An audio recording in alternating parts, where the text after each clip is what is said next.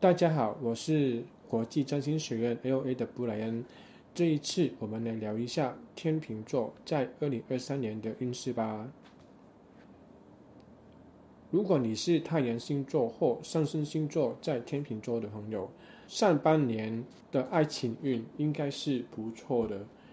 单身的朋友非常有可能遇到新的对象，你也不妨从你的同事。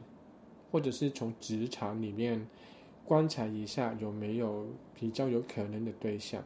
来到下半年的话，你的投资运也会开始的好起来。如果你本身就有投资习惯的话，不妨把握这段时间，好好的规划一下你的投资。当然，就算你的投资运再好，大部分上升星座在天秤座的朋友，他也倾向不会进行风险过大的投资，所以也不用勉强自己，在这个时间进行一些高回报可是高风险的投资，量力而为就好。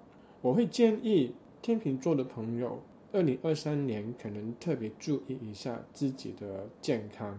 随着土星进入你的第六宫，你的工作压力，你的日常生活。或许会为你造成不小的压力，压力往往是影响一个人健康状况的重要来源之一。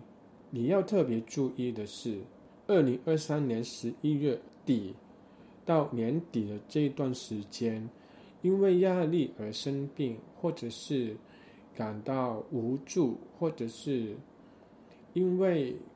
各种压力而让情绪崩溃的几率都非常高，好好的正视一下自己的压力吧。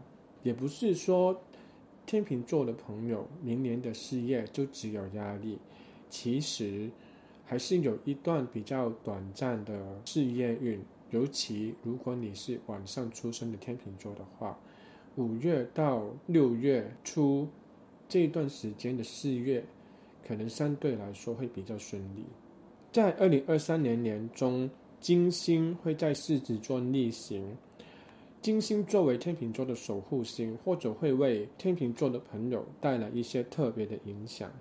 金星明年逆行的时间会从七月中到九月初。